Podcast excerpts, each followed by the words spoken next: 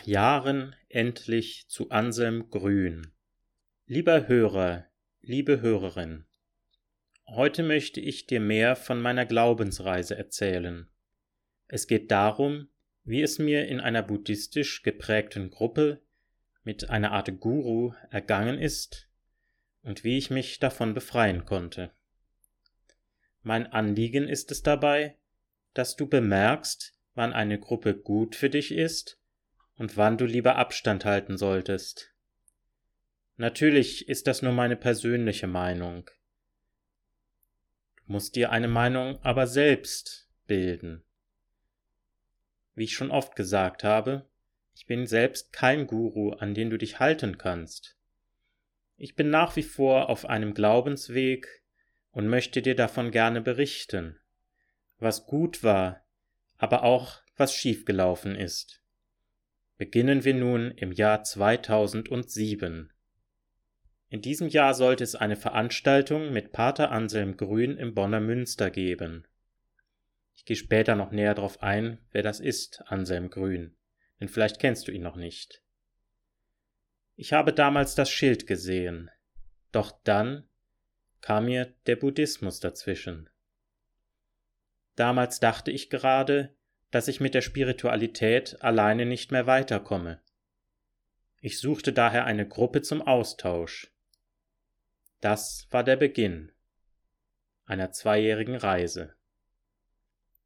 Denn aus diesem Grunde ging ich in einen Esoterikladen und fragte den Mann an der Kasse und eine Kundin, was sie denn so machen. Der Mann sagte, dass er sich mit Schamanismus beschäftigt, was damals noch nicht meins war. Ich wusste nämlich nicht viel darüber, eigentlich gar nichts. Die Frau wiederum erzählte mir von einer Gruppe in der Innenstadt. Da sah eine graue Tür, und wenn man dann abends klingelt zum Termin, würde man reingelassen werden. Ich meine, sie betonte noch, dass das wenig einladend ausschaue dort. So. Ich folgte ihrem Tipp und ging hin. Und was folgte, waren zwei hochintensive Jahre, in denen ich den dort angebotenen Buddhismus näher kennenlernen konnte. Es lief auch lange Zeit sehr gut damit, doch dann stieß ich auf Aussagen, unter anderem, die mir zuwider waren und es heute noch sind. Es handelte sich dabei um ausgrenzende Rede in der Gruppe. So ist das ja oft in Religionen. Auch wenn der Buddhismus dort nicht als Religion gesehen wurde was vielleicht ja auch stimmen mag. Aber es war eine geschlossene Gruppe mit festen Ansichten zu Leben und Tod und zu eigentlich allem. Auch wie in einer Sekte gab es eine gewisse Fachsprache und ziemlich dämliche Scherze und Wortspiele zum Thema Erleuchtung, die dort alle offenbar erfahren wollten. Da war zum Beispiel viel von Reinigung die Rede, womit man aussagen wollte, dass wenn es einem schlecht geht, dies immer eine gute geistige Reinigung sei. An sich nicht mal so schlecht diese Idee und Einstellungen, jedoch mit Schattenseiten. Einmal ging es zum Beispiel einer Frau bei einem Kurs schlecht. Es ging ihr schon schlecht, seit sie da war. Doch anstatt ihr zu helfen, und sie sanft und liebevoll zu behandeln, fand der Lehrer das sogar noch lustig und sagte, dass es eine Reinigung sei. So in der Art. Ganz genau erinnere ich es nicht mehr. Ich meine, es gab da irgendwie zwei Möglichkeiten, und dann sagte der Lehrer, dann ist es bestimmt eine Reinigung, und lachte darüber. Nun ja. Verstehst du nun vielleicht besser, weshalb ich dort weggegangen bin? Es kam wirklich viel zusammen, das schon. Aber Verhaltensweisen wie diese und Dynamiken zählen zu den Gründen. Zudem empfand ich viele dort als oberflächlich. Das war irgendwann so ein Eindruck von mir.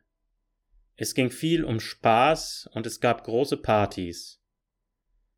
Einer, der angeblich eine Art Lehrer dieser Richtung war, wandte sich von mir ab, als ich ihm von persönlichen Problemen berichten wollte.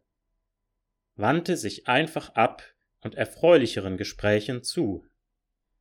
Das fand ich damals in meiner Situation wirklich schlimm. Dass ich nicht gehört wurde. Denn jeder Mensch möchte doch gehört werden und nicht missachtet. Zudem wurde es Menschen, die eine psychische Erkrankung bekamen, verwehrt, an den regelmäßigen Meditationen teilzunehmen. Ich finde das sehr schade und traurig für alle Betroffenen. Naja, man hielt ebenso viel auf diese Methoden und Meditationen und hielt sie für hochwirksam, was an sich ja kein Problem darstellen muss. Nur wenn dann bei der grundlegenden Meditation nicht mehr teilgenommen werden darf, dann trifft das Erkrankte sicherlich ganz besonders. Es sei denn, sie sind voll auf Linie, so wie ich damals, und ergeben sich ihrem Schicksal. So ist es vermutlich meist. Wenn ich mir vorstelle, dass es mir schlecht geht, als Christ, und dann sagt mir der Pfarrer, dass ich darum nicht mehr zum Gottesdienst kommen darf. Nein, wirklich, das ist unvorstellbar. Sie hatten dort so eine Anrufung zum Abschluss. Die wurde gesungen. Dazu durfte der jeweilige Erkrankte dann wieder hineinkommen. Eine ziemliche Bloßstellung, oder? So nach dem Motto, hol jetzt mal den Kranken rein. Naja. Später einmal kehrte ich verrückterweise, aber es hatte letztlich auch einen Sinn, muss ich sagen, für kurz noch einmal zu dieser Gruppe zurück. Doch ich wurde in meiner Meinung nur noch bestätigt.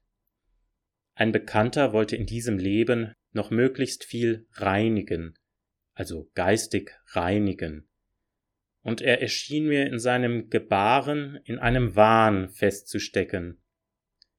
Dann war da auch noch eine junge Frau mit diesem typischen Blick. Ich nenne ihn den Sektenblick, wo man nicht sagen kann, ob der Blick erfüllt ist oder leer, starrend oder ins Leere schauend. Das ist kurios. Ich weiß nicht, ob du diesen Blick schon mal beobachtet hast.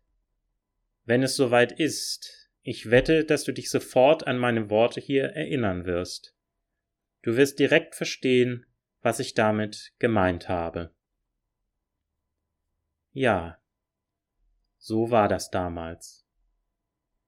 Und als ich dann auch noch eine Bekannte besuchte und einen langen Weg auf mich nahm und ihr dann berichtete, was ich damals vom Lehrer gehört hatte, bestätigte sie mir dies unglaublicherweise noch selbst. Sie glaubte es selber, und da war es höchste Zeit für mich zu gehen, den langen Weg zurückzufahren und nie mehr zurückzukehren.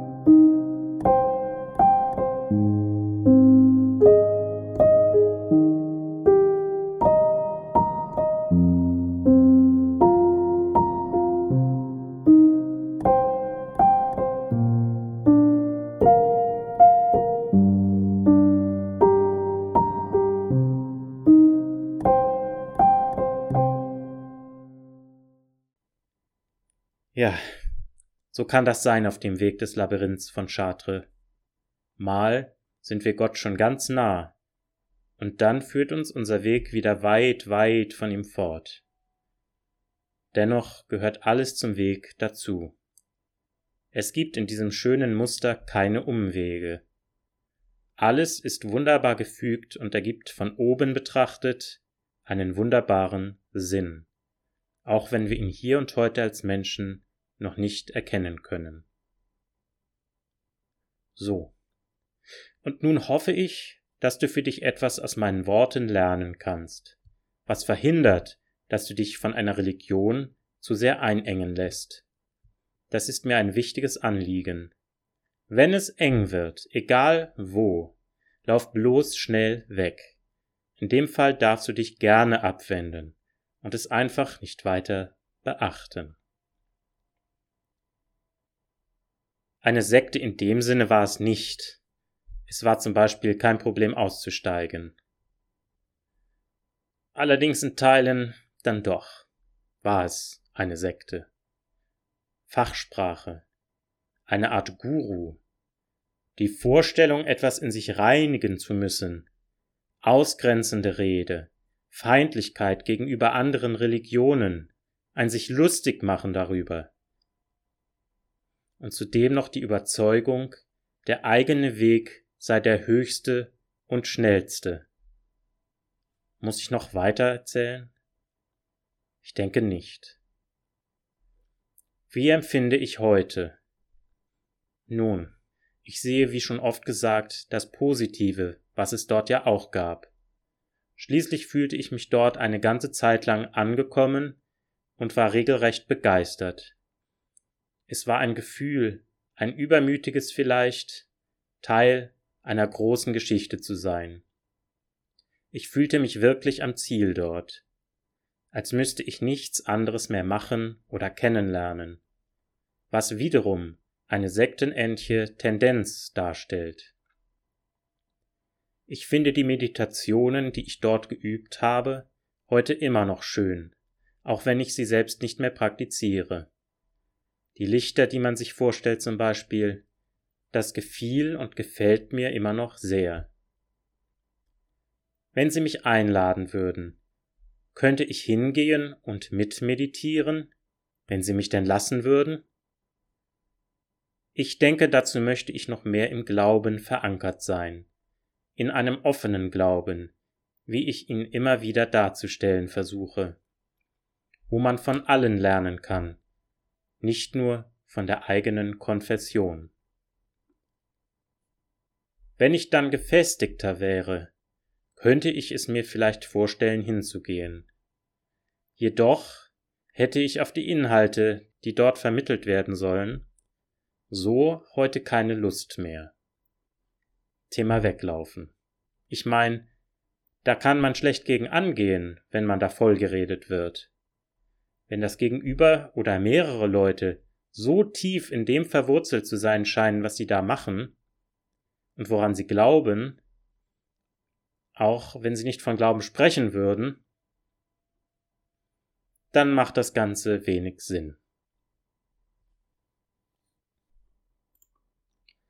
Das Problem ist ja, dass eine geschlossene Gruppe zwar Kritik üben kann, selbst aber sehr wehrhaft reagieren kann, wenn die eigene Gruppe kritisiert wird oder gar der hochverehrte Lehrer. Wenn dies nicht möglich ist in einer Gruppe, lauf weg, schnell! Würde ich also hingehen? Ich denke, dass ihr enges Denken mich abstoßen würde. Heute. Damals habe ich es aufgesaugt und konnte es später nur schwer wieder loswerden und da deren Lehrer sich sogar schon über das Christentum und speziell über die Jünger Jesu lustig gemacht hat, denke ich, ich würde lieber nicht dorthin zurückkehren.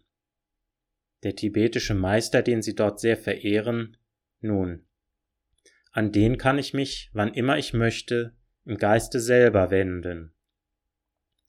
Da benötige ich keine Gruppe dafür. Das ist wie mit Menschen, die sagen, dass sie nicht in eine Kirche gehen müssen, um an Gott zu glauben.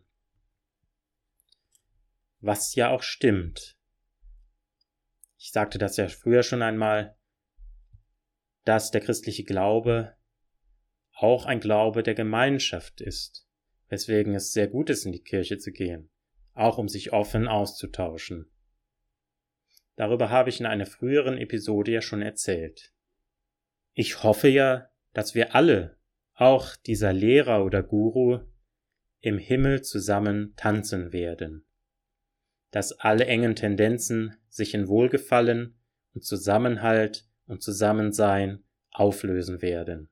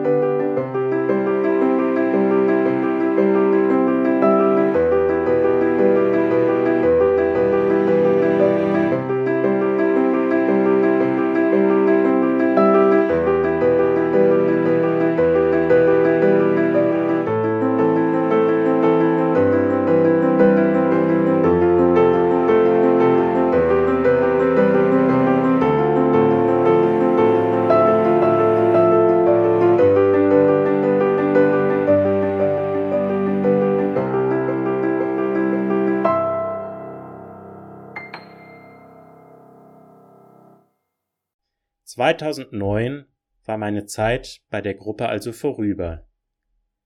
Dieses Fortgehen ermöglichte es mir, mich wieder zu fangen, was jedoch viel, viel Zeit brauchte. Wie früher schon erwähnt, stieß ich dabei auch auf Jesus, für den wir Menschen nichts leisten müssen. Das sagt mir bis heute total zu. Und dann, eines Tages vor circa fünf Jahren, bekam ich dann doch noch einmal die Chance, Anselm Grün live zu erleben. Es war in Maria Laach und der Saal war voll bis hinten hin. Und dann kam Anselm Grün und beeindruckte mich in seiner Bescheidenheit sehr.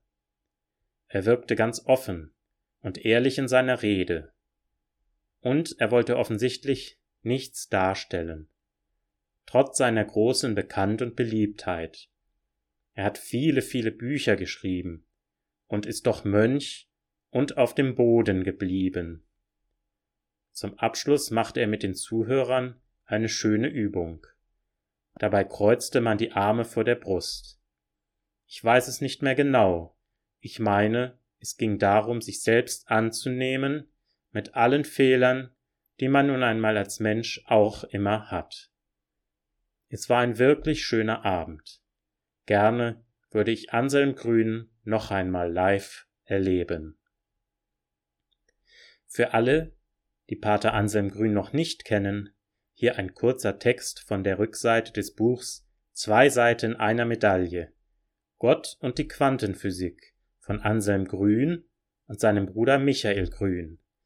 Ich zitiere Pater Anselm Grün ist Mönch der Abtei Münster-Schwarzach und der bekannteste spirituelle Autor in Deutschland. Für viele Menschen ist er Ratgeber und spiritueller Wegbegleiter. Zitat Ende. Und nun wünsche ich dir alles Gute, hab einen schönen Tag mit wertvollen, offenen Begegnungen. Tim